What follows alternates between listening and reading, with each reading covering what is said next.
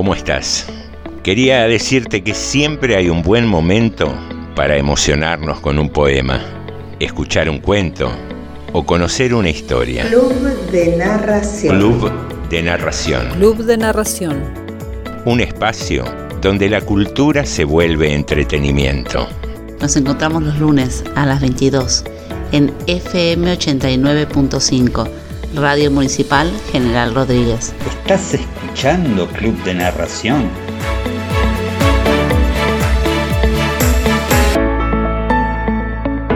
Seguimos en el Club de Narración.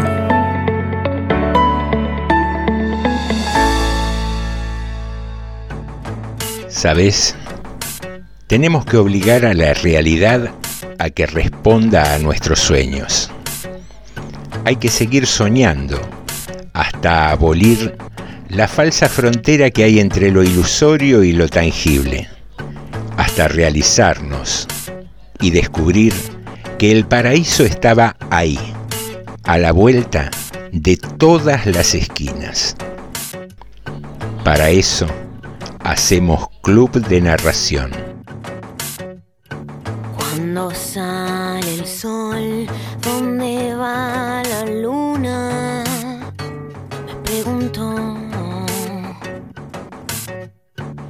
Y en sus ojos vi todo el universo hablándome a mí.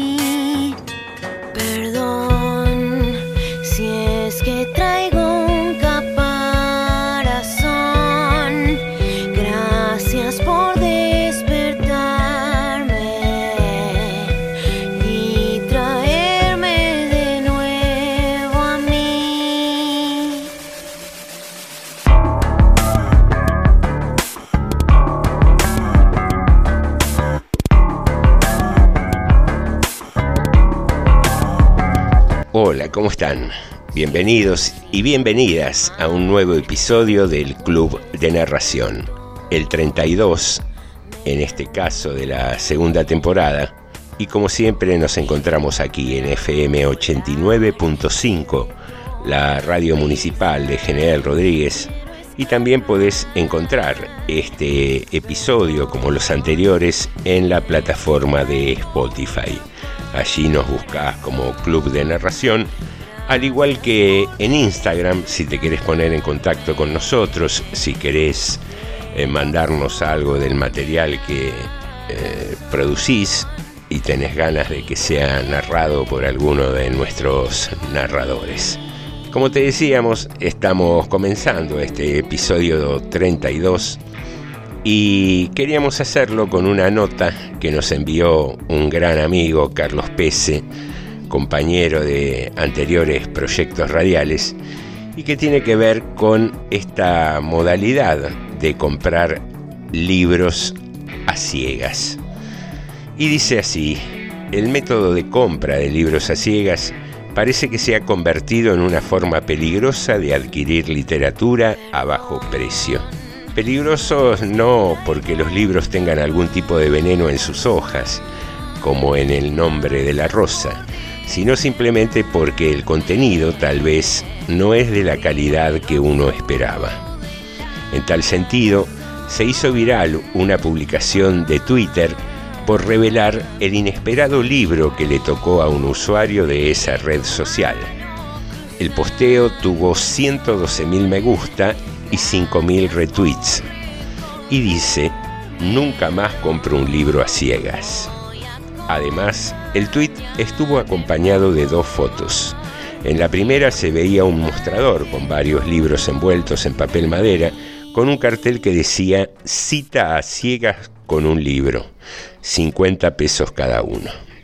En la otra imagen se veía el libro que le había tocado al cliente. Se trataba del título de Martina Tini Stoessel, llamado simplemente Tini, mi libro.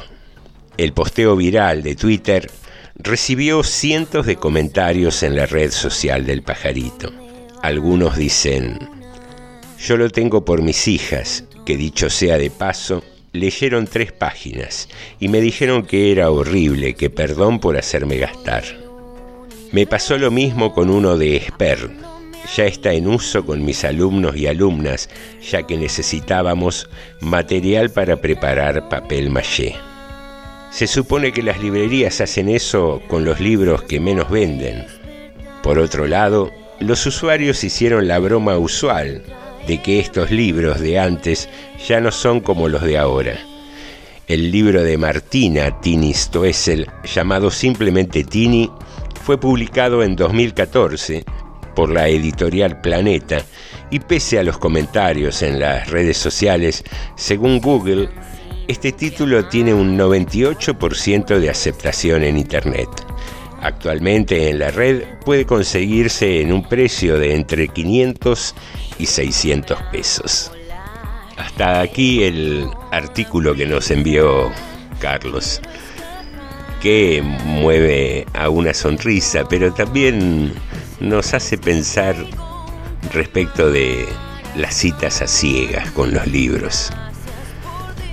La industria editorial ha sabido seducirnos con hermosísimos diseños de tapas, eh, carátulas sorprendentes, imágenes, fotografías que sin duda atrapan del mismo modo que títulos seductores, pero la realidad es que si no tenemos alguna referencia previa del autor, casi todas las lecturas son citas a ciegas con un libro, porque estamos conociendo a quien lo escribió, de algún modo.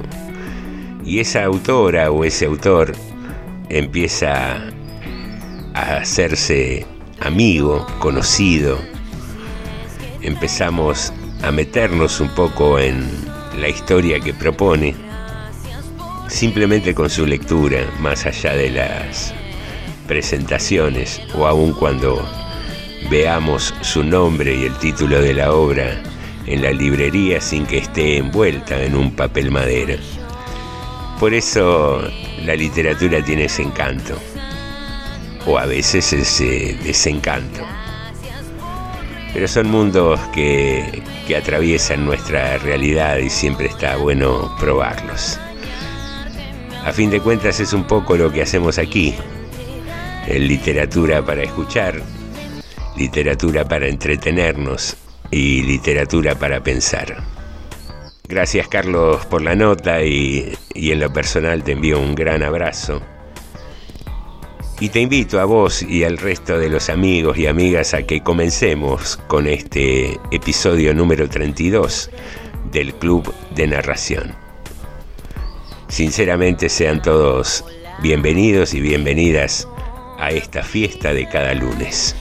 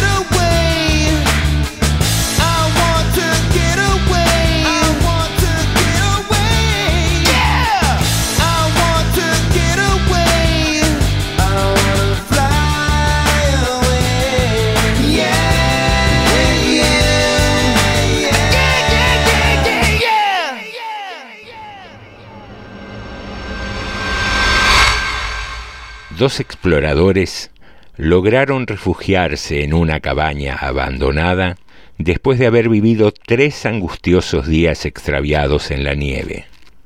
Al cabo de otros tres días, uno de ellos murió. El sobreviviente excavó una fosa en la nieve a unos 100 metros de la cabaña y sepultó allí, el, cadáver. allí el cadáver.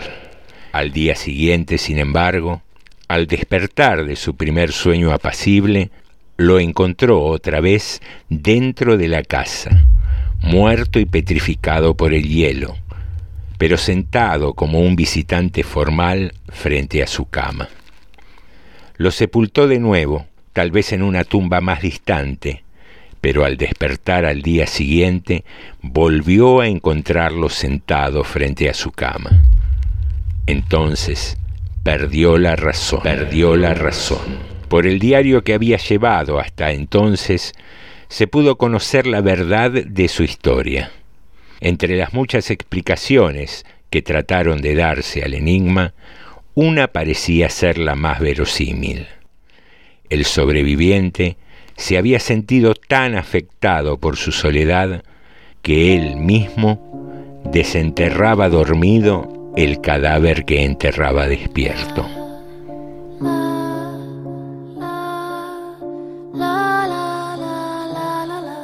El visitante, Gabriel García Márquez.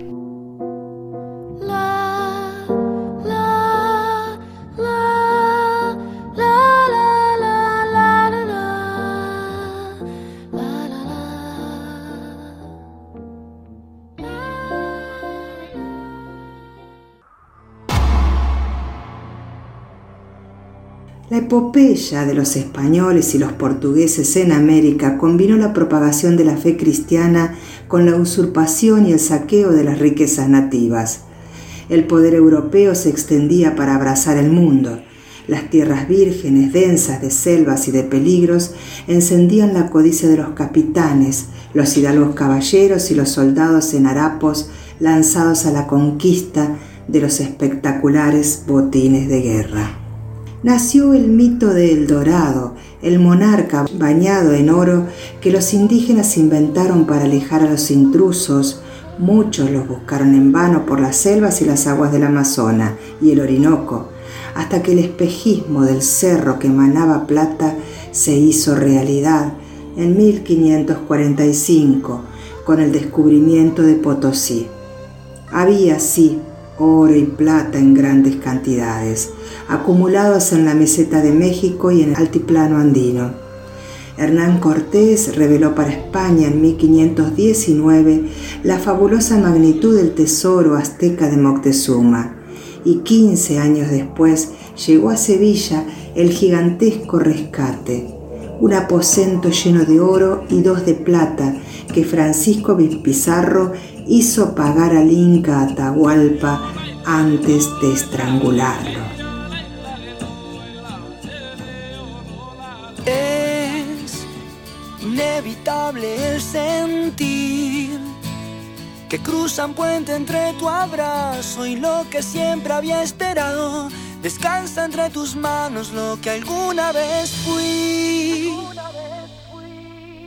Puedo ver tus ojos como un déjà vu.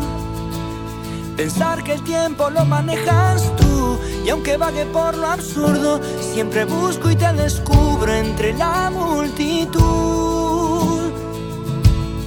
Mírame un instante, yo ya estuve aquí, ya te di mi amor, me llena con hice el sueño que despierta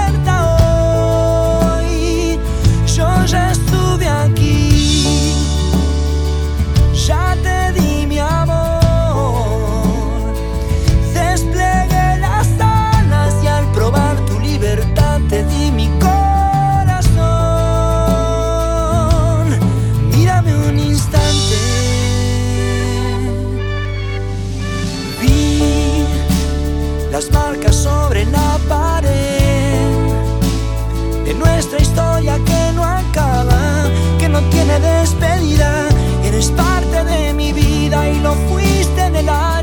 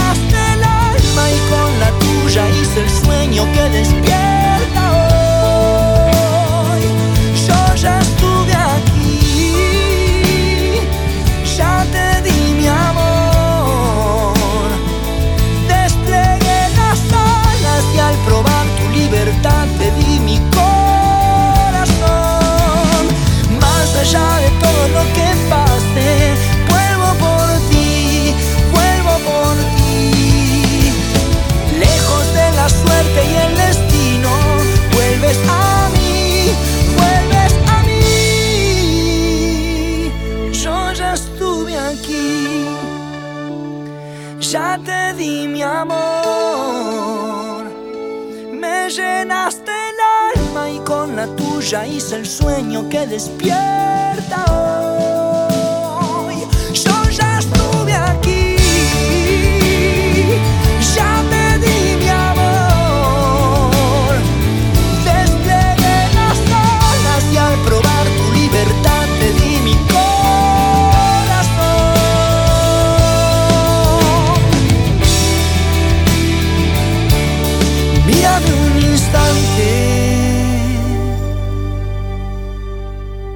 Conociendo que la señora Maliar estaba afectada por un problema cardíaco, era necesario ser cuidadoso para comunicarle con la mayor cautela la noticia del fallecimiento de su marido. Fue su hermana Josefina quien se lo dijo, con palabras entrecortadas. Richard, un amigo, estuvo también cerca de ella.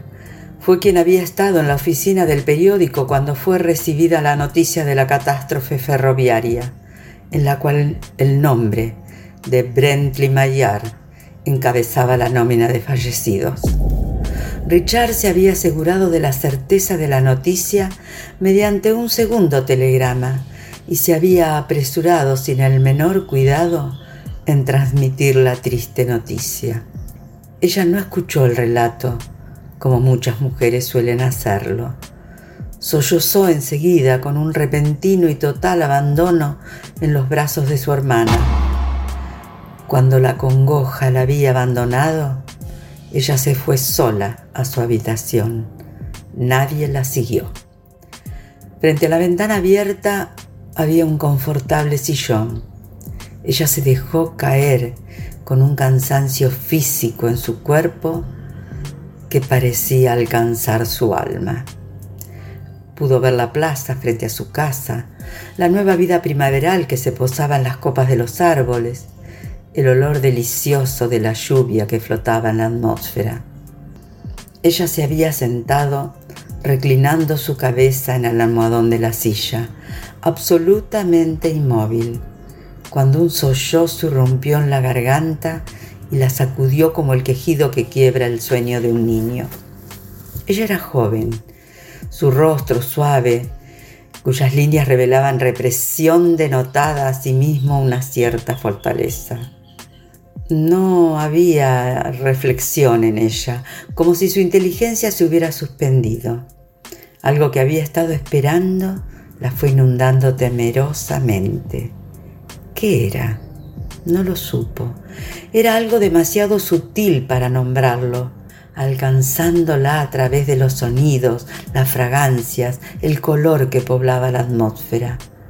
Algo dentro de ella se agitaba tumultuosamente.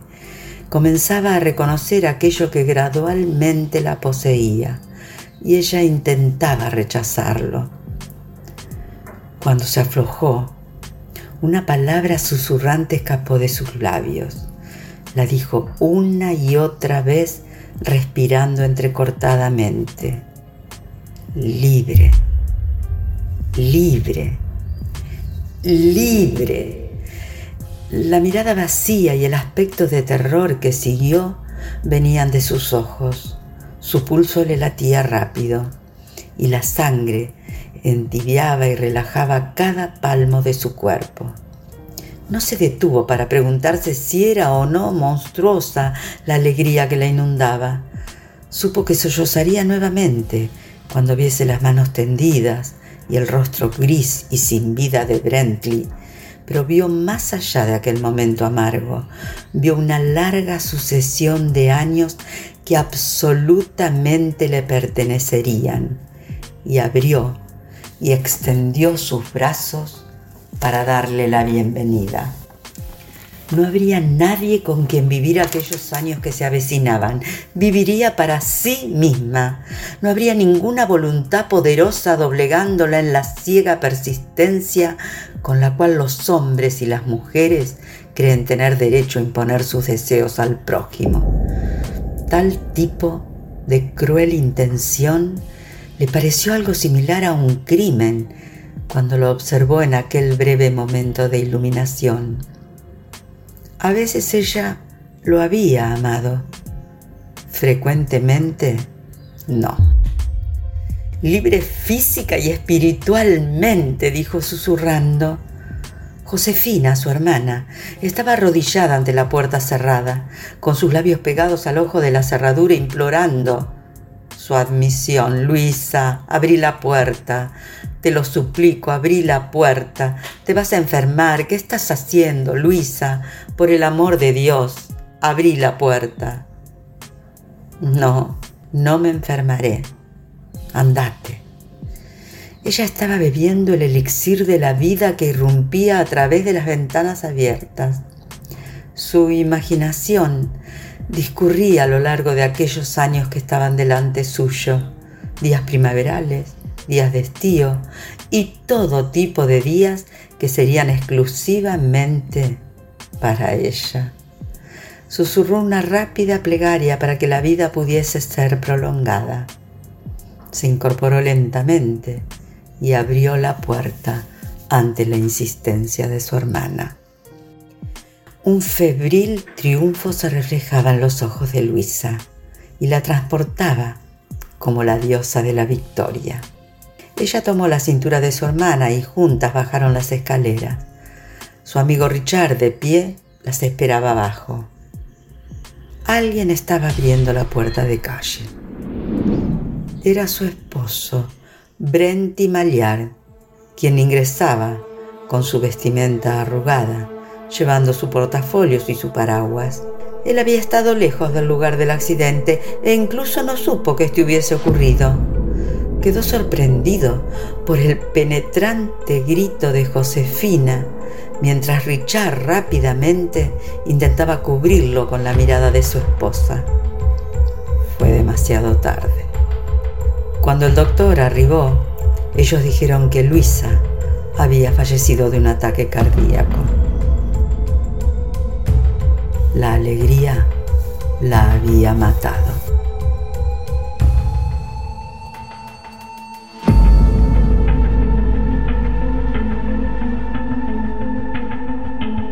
Historia de una hora. Kate Chopin. Voz Beatriz Dazo.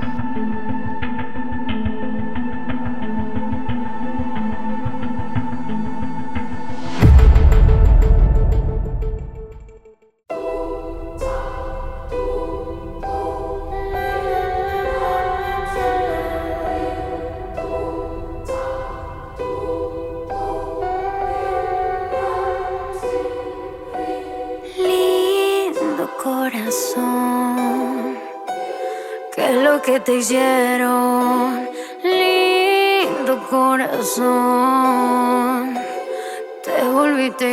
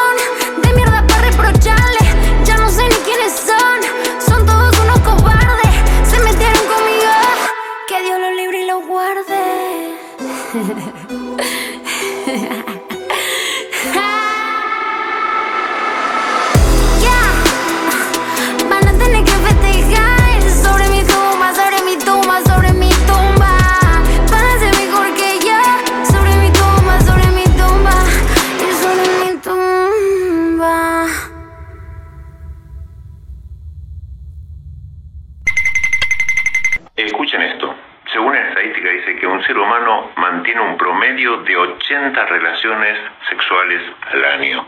Yo estoy pensando que me espero un diciembre agitado. ¿Estás escuchando?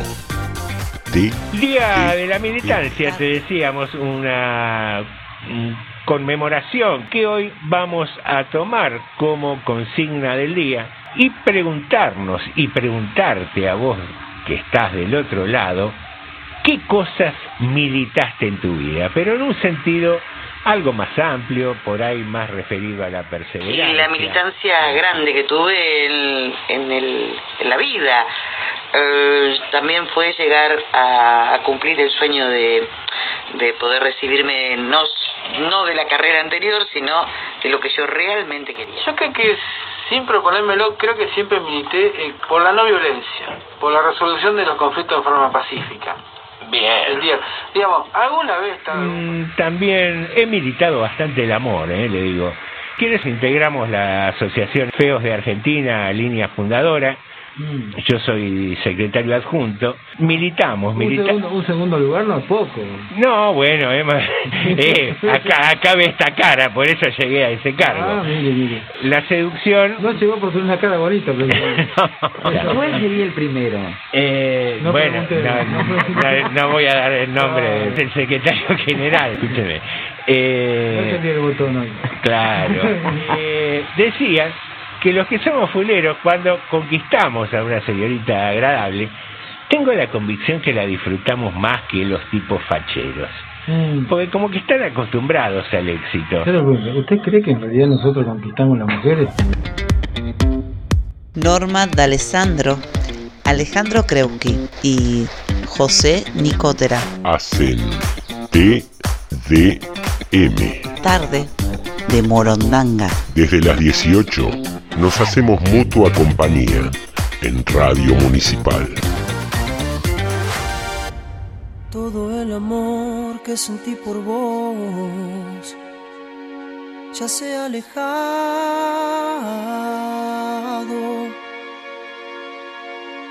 Como una flor él se marchitó. Y solo se ha quedado. Eso ya pasó, se han ido de aquí momentos dorados. Solo me encuentro con mi soledad y mi corazón gritando.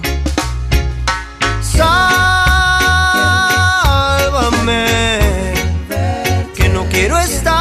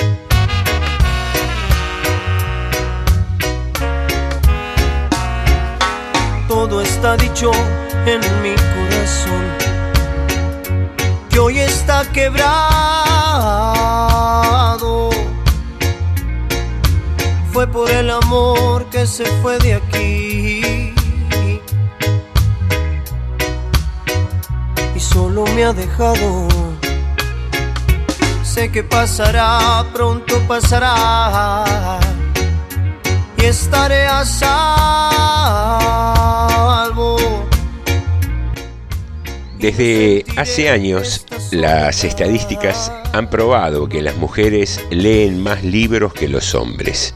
Y sin embargo, históricamente los firmados con nombres masculinos han vendido siempre más.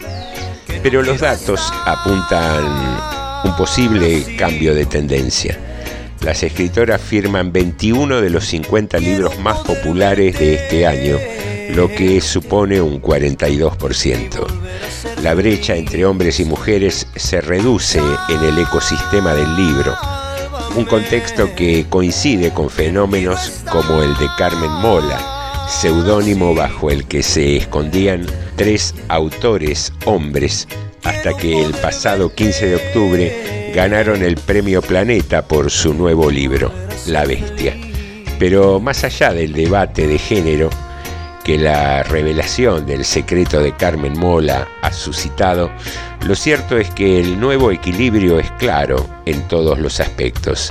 En este último lustro, dos de cada tres de los diez premios literarios y comerciales más conocidos los ganaron mujeres mientras que en el mismo periodo anterior la proporción era de 1 a 3.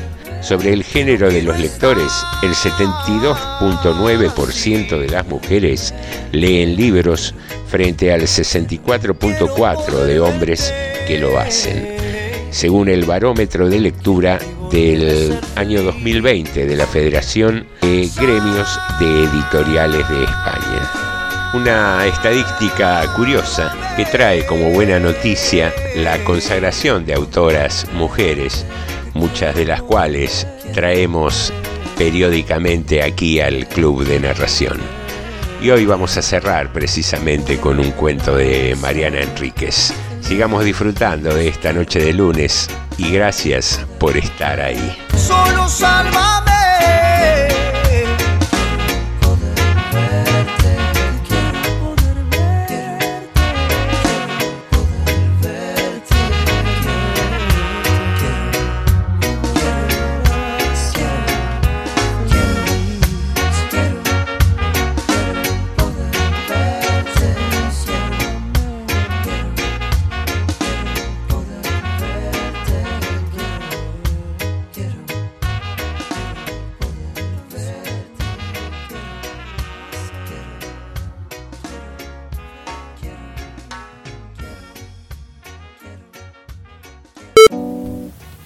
Amor, déjame expresarme en el viejo idioma ancestral de la tierra. Déjame mirarte y con mis ojos te diré lo que mi boca no puede. Déjame abrazarte y con mi fuerza tibia te diré lo que mi boca tampoco puede. Deja que mis dedos viajen por tu piel. Deja que avancen, suban, bajen, exploren y te reconozcan que absorban y memoricen todas tus señales. En este lenguaje universal no necesitamos hablar el mismo idioma ni ocupar el mismo espacio. Amor, acabo de besarte con mis ojos, acabo de beberte con mis labios y acabo de amarte con la insolencia de mi mente. Déjame, María de la Gracia. Voz, Silvana Ávila.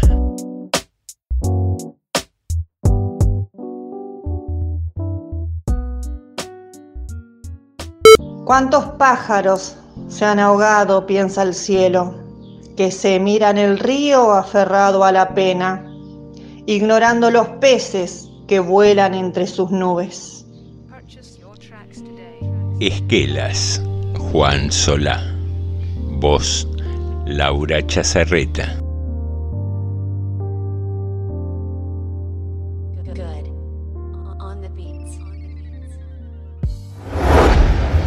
Tamara Arce, que desapareció al año y medio de edad, no fue a parar a manos militares. Está en un pueblo suburbano en casa de la buena gente que la recogió cuando quedó tirada por ahí. A pedido de la madre, las abuelas de Plaza de Mayo emprendieron la búsqueda. Contaban con unas pocas pistas y al cabo de un largo y complicado rastreo la han encontrado. Cada mañana Tamara vende querosén en un carro tirado por un caballo, pero no se queja de su suerte y al principio no quiere ni oír hablar de su madre verdadera.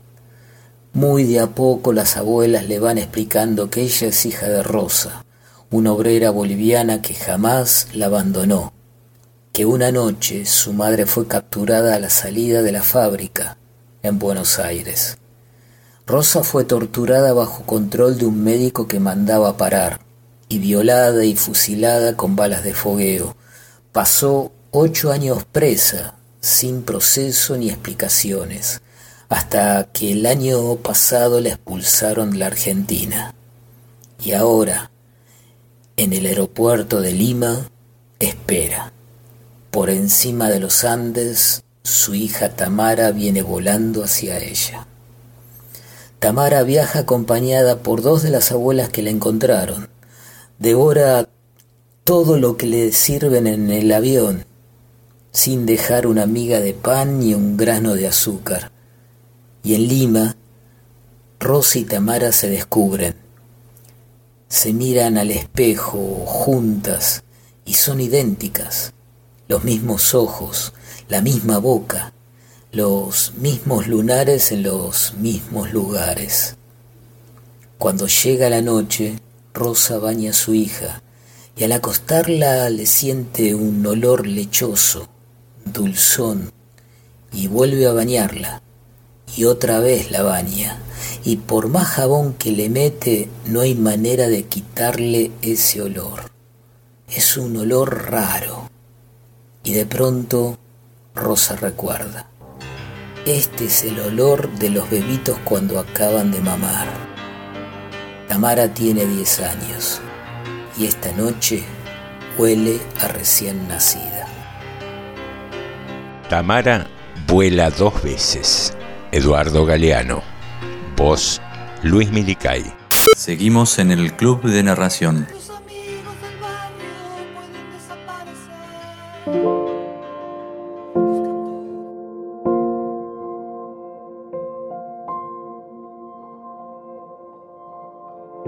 Me decís amor y me derrito, aunque sea de lejos y a los gritos. Si me lo decís en el oído, empieza el romanticismo.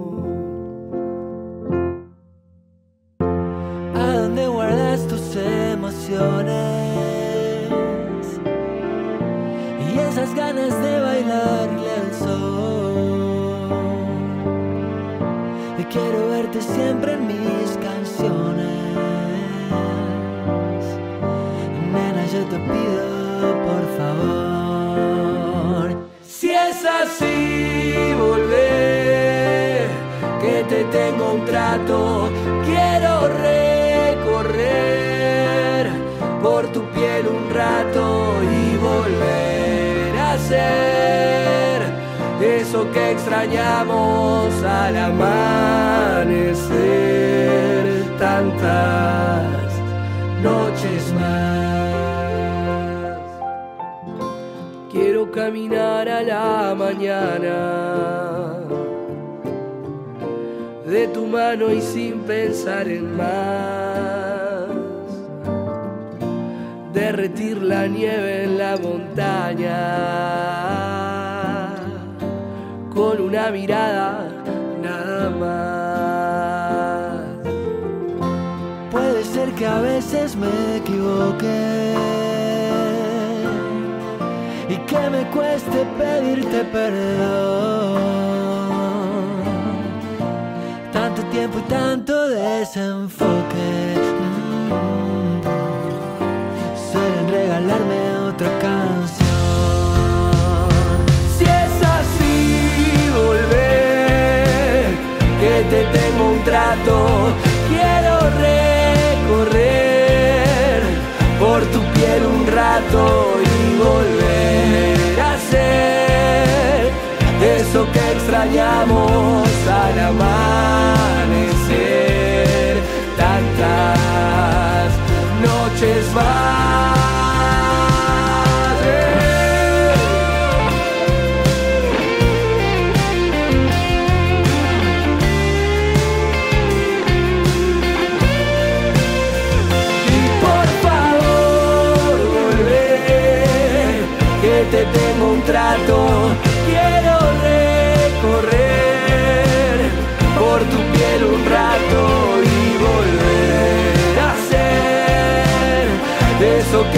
al amanecer.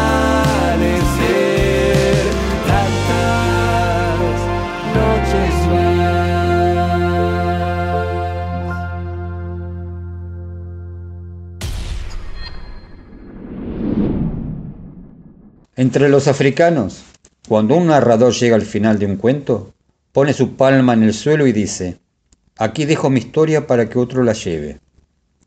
Cada final es un comienzo, una historia que nace otra vez.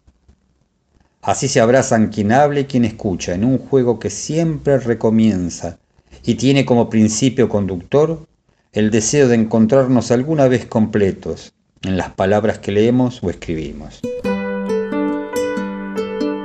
Texto María Teresa Andrueto.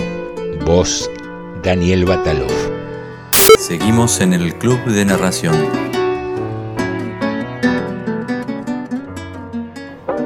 A veces los cuentos son retumbos y destellos de hechos ciertos. Otras veces los cuentos son pedazos de sueños. Contamos para que ocurra. Somos invisibles. Club de Narración. Un puente hacia lo inesperado.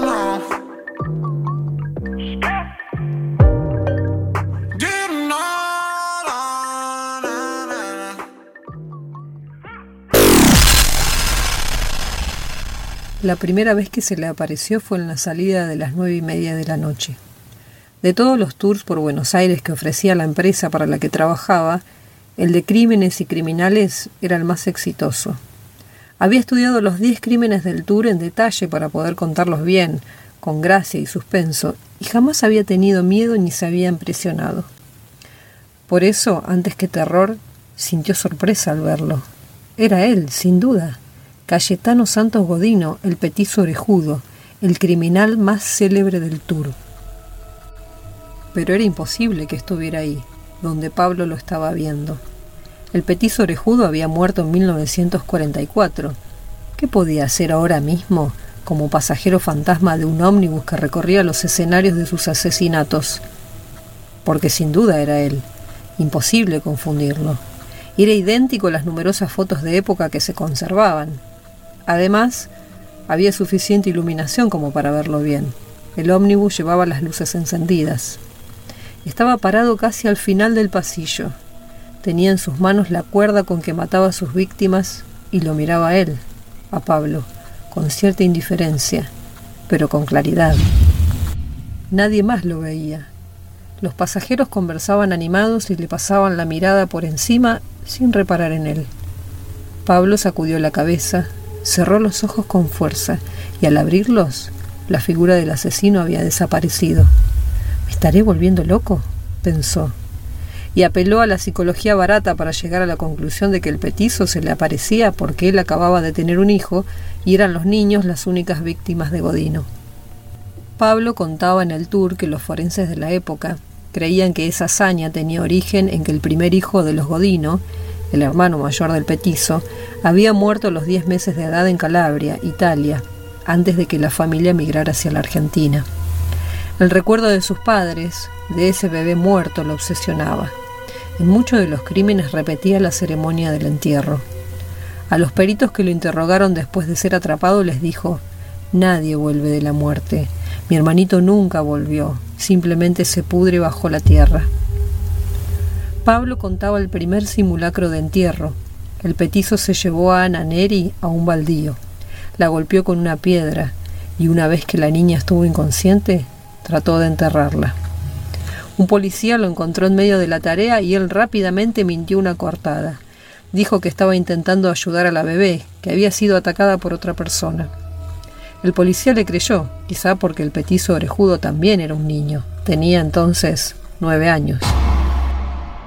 Vinieron otros ataques, siempre a niños, hasta que los padres del petizo no soportaron más su presencia ni sus acciones, y ellos mismos lo entregaron a la policía. Cumplió tres años preso, en un instituto para menores, pero salió con más ganas de matar que nunca y pronto lograría el primer asesinato. Cuando llegó a su casa, Pablo no le contó a su mujer que había visto el espectro del petizo. Dos años atrás se lo hubiera contado. Dos años atrás, cuando todavía podían confesarse cualquier cosa sin miedo, sin recelo. Era una de las tantas cosas que habían cambiado desde el nacimiento del bebé. Se llamaba Joaquín, tenía seis meses, pero Pablo seguía diciéndole el bebé. Ella se había convertido en otra persona, temerosa, desconfiada, obsesiva. Ya no lo escuchaba, fingía hacerlo. Sonreía y hacía que sí con la cabeza, pero estaba pensando en comprar zapallo y zanahoria para el bebé. Ni lo escuchaba ni quería tener sexo porque estaba dolorida después de la episiotomía, que no terminaba de cicatrizar, y para colmo, el bebé dormía con ellos en la cama matrimonial. Había un cuarto esperándolo, pero ella no se animaba a dejarlo dormir solo. Le tenía miedo al síndrome de muerte súbita. Pablo no recordaba por qué tener un hijo le había parecido una buena idea. Ella no hablaba de otra cosa. Lo único que parecía registrar, como si la despertara de un sopor, era el nombre del petizo orejudo. Decía que Pablo estaba obsesionado con el petizo. Él no creía que fuera así, pero ella en una discusión acabó levantándose de la mesa y le gritó que nunca más le hablara del petizo, nunca más, por ningún motivo. Se lo había gritado mientras abrazaba al bebé, como si tuviera miedo de que el petizo se materializara y lo atacara. Esa noche volvieron a discutir. Ella empezó diciendo que tenía que mudarse a una casa más grande cuando el bebé creciera, quería parque, piscina y un barrio tranquilo donde el chico pudiera jugar en la calle. Ella sabía perfectamente que mudarse a un barrio privado estaba muy lejos de sus posibilidades. Cuando terminó de enumerar sus deseos para el futuro, le pidió que cambiara de trabajo. ¿Quién era esa mujer desconocida? Alguna vez ella le había jurado que con él era capaz de vivir bajo un árbol. Todo era culpa del bebé. La había cambiado por completo. ¿Y por qué? Si era un chico sin gracia, aburrido, dormilón, que cuando estaba despierto lloraba casi sin parar. ¿Por qué no trabajas vos si querés más plata? le dijo Pablo su mujer. Y ella pareció erizarse. Gritó como si se hubiera vuelto loca. Gritó que tenía que cuidar al bebé. ¿Qué pretendía él? ¿Abandonarlo con una niñera o con la loca de su madre? Mi madre no está loca, pensó Pablo, y para no volver a pelear a los gritos, salió a la vereda a fumar. Esa era otra cosa. Desde que había nacido el bebé, ella no lo dejaba fumar en su departamento. Al día siguiente de la discusión, el petizo volvió al ómnibus. Esta vez estaba más cerca de él, casi al lado del conductor, que claramente no lo veía. Pablo no se sentía diferente, solo algo inquieto. Temía que alguno de los turistas también fueran capaz de ver al petizo espectral y causar histeria en el ómnibus. Pablo estaba contando el crimen que a él más le gustaba. Esa era la palabra. Qué remedio, el de Gesualdo Giordano, de tres años. Sin duda, era el que más horror le causaba a los turistas y a lo mejor por eso le gustaba, porque le resultaba placentero contarlo y esperar la reacción, siempre espantada, de su auditorio. Fue el crimen por el que atraparon al petizo. Como era ya su costumbre, llevó a su víctima hasta un baldío. Lo ahorcó con trece vueltas de cuerda, lo tapó con una chapa y salió a la calle. Pero algo lo atormentaba, rumiaba una idea que ardía, así que al rato volvió a la escena del crimen. Llevaba un clavo, lo clavó en la cabeza del niño, que ya estaba muerto. Al día siguiente cometió su error fatal. Asistió al velorio del niño el que había matado. Dijo, más tarde, en un interrogatorio, que quería ver si todavía tenía el clavo en la cabeza. Por primera vez en muchas noches, alguien quiso hacer una pregunta. El turista quería saber si el petizo había puesto un clavo en la cabeza de sus víctimas en alguna otra oportunidad. No, le contestó Pablo. Que se sepa, fue esa vez sola. Es muy extraño, dijo el hombre, y aventuró que si la carrera criminal del petizo hubiera sido más larga, a lo mejor el clavo se habría convertido en su marca, en su firma. A lo mejor, contestó Pablo con amabilidad mientras veía cómo el petizo espectral se terminaba de desvanecer. Pero nunca vamos a saberlo, ¿no es cierto?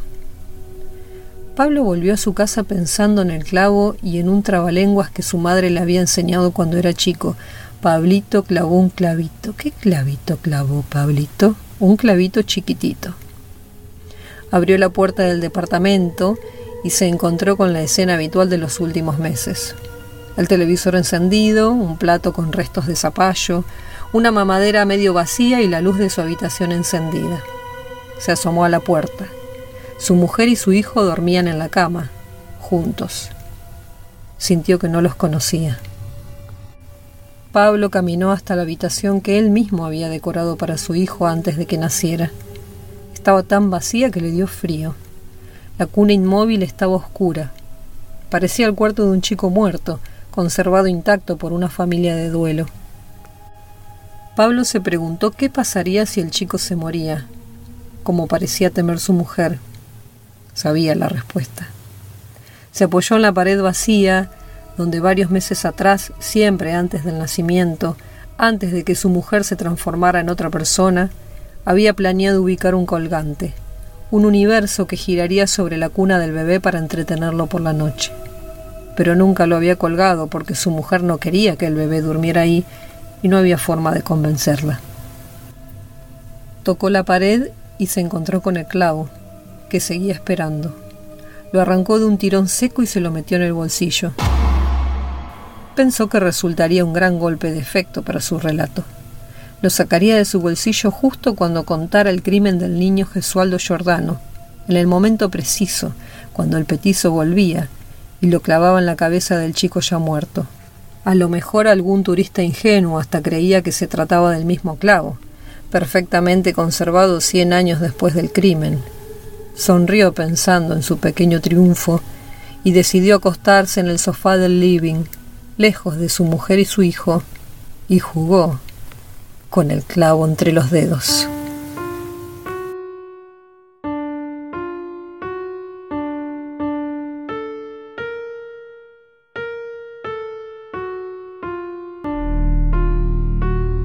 Pablito clavó un clavito. Mariana Enríquez. Voz Silvana